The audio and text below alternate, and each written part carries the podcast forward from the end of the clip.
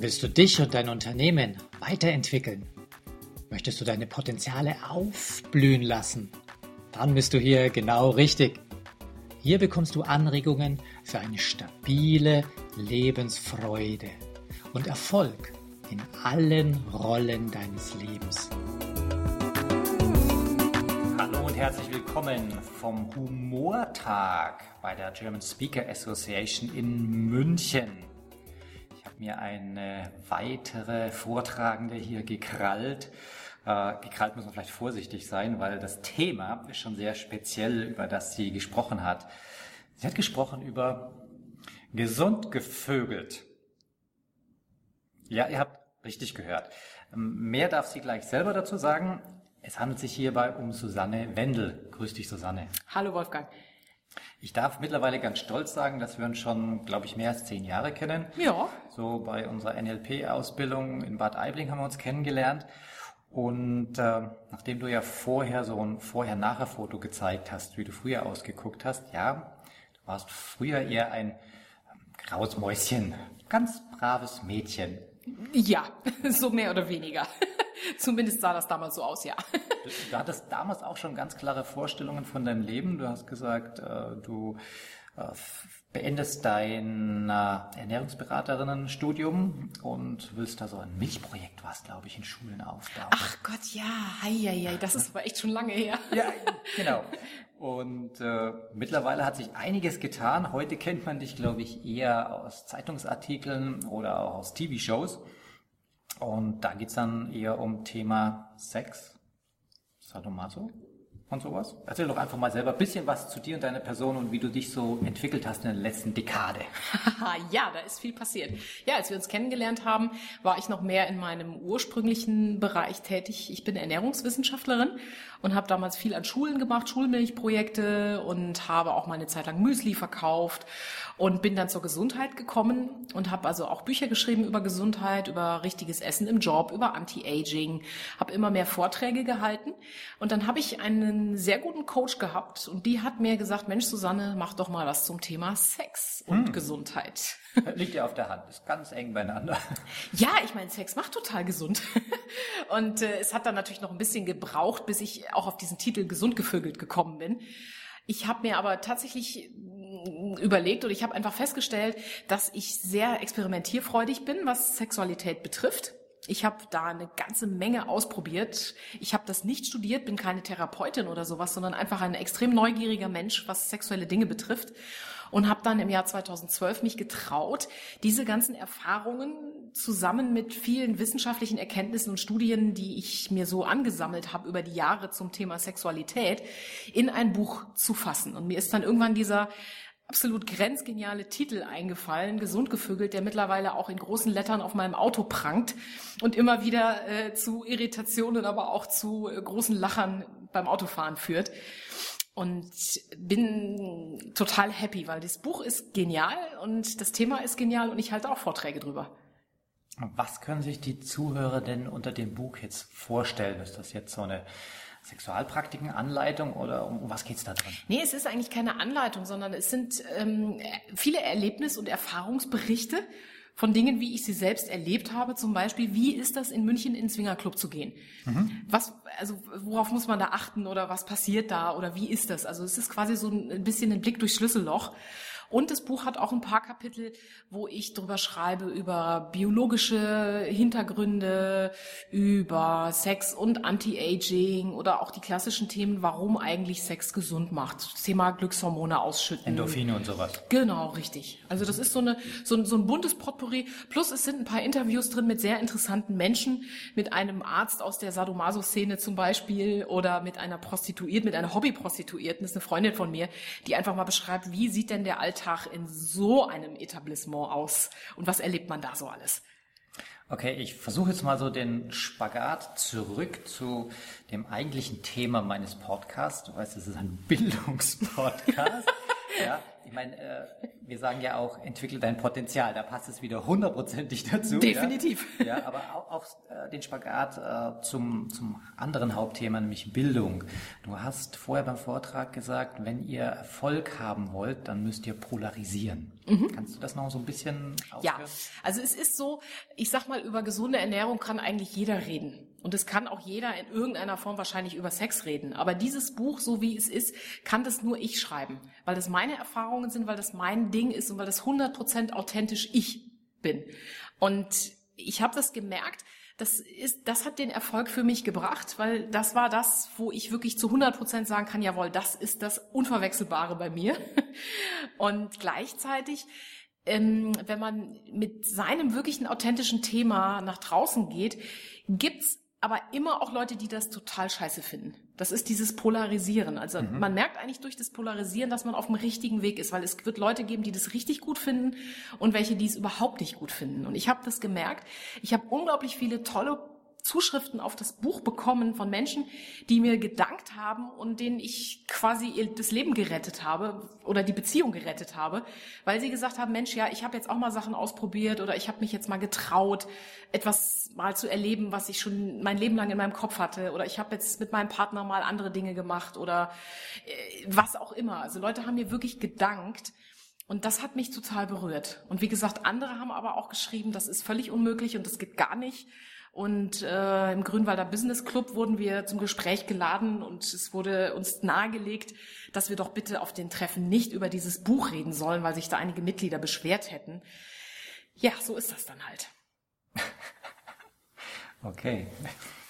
Ähm. Aber man muss sich halt trauen. Das ist das Ding. Man traut sich ja auch nicht, weil man da Angst vor hat. Mich hat hier eben auch jemand angesprochen, der hat gesagt, boah, er hat einmal auf sein Buch eine schlechte Rezension bekommen. Das hat er total persönlich genommen. Das darf man halt nicht. Da darf man keine Angst vor haben. Ich sag mal, Madonna ist mega erfolgreich und die hat auch viele, die sagen, das ist unmöglich, was die Frau macht. Äh, sie provoziert ja auch sehr stark, aber sie hat auch unheimlich viele Fans und ist mega, mega erfolgreich.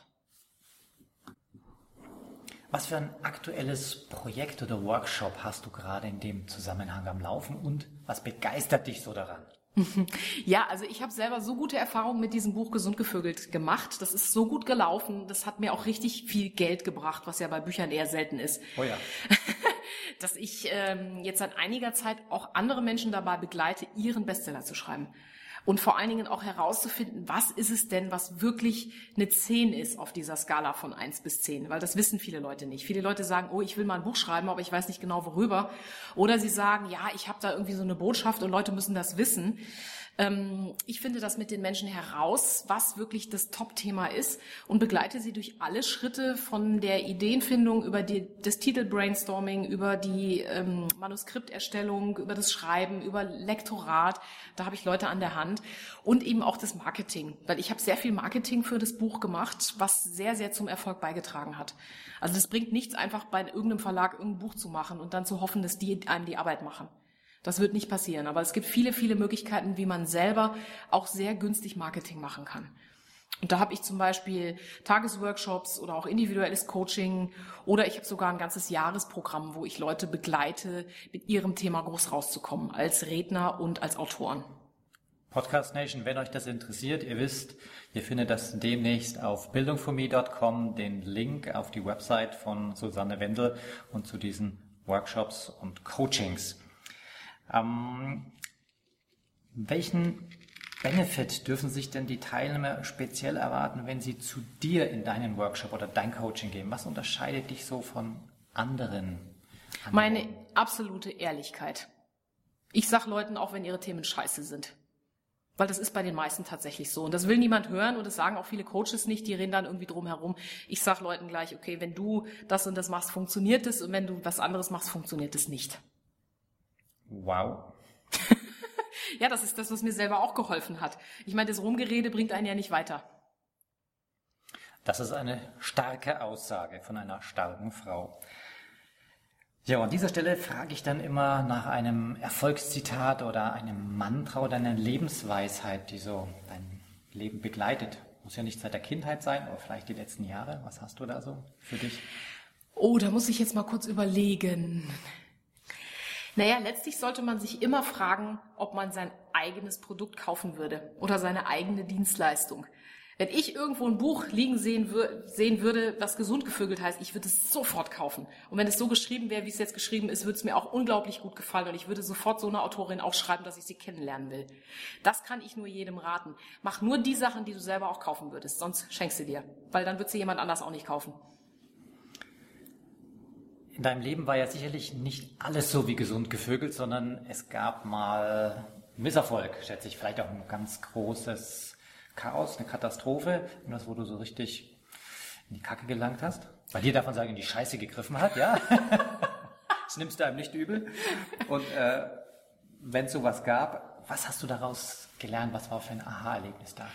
Naja, das gibt's ja immer wieder. Also ich habe eine Zeit lang wirklich, als das Buch so erfolgreich lief und da wirklich auch monatlich richtig Kohle reinkam, habe ich gedacht, ach geil, jetzt habe ich es geschafft. Aber das bleibt ja nicht so. Also wir haben sowohl mit dem Buch viele Sachen erlebt, die gar nicht funktioniert haben, haben viel, viel Geld ausgegeben für Kampagnen, die nicht funktioniert haben, Plakatierungskampagnen zum Beispiel, oder für eine wahnsinnig teure Anzeige, die völlig für den Müll war. Oder ähm, ich habe versucht, mit einer Agentur eine, eine Tour, eine Lesereise aufzubauen. Das war auch ein völliger Fehlgriff.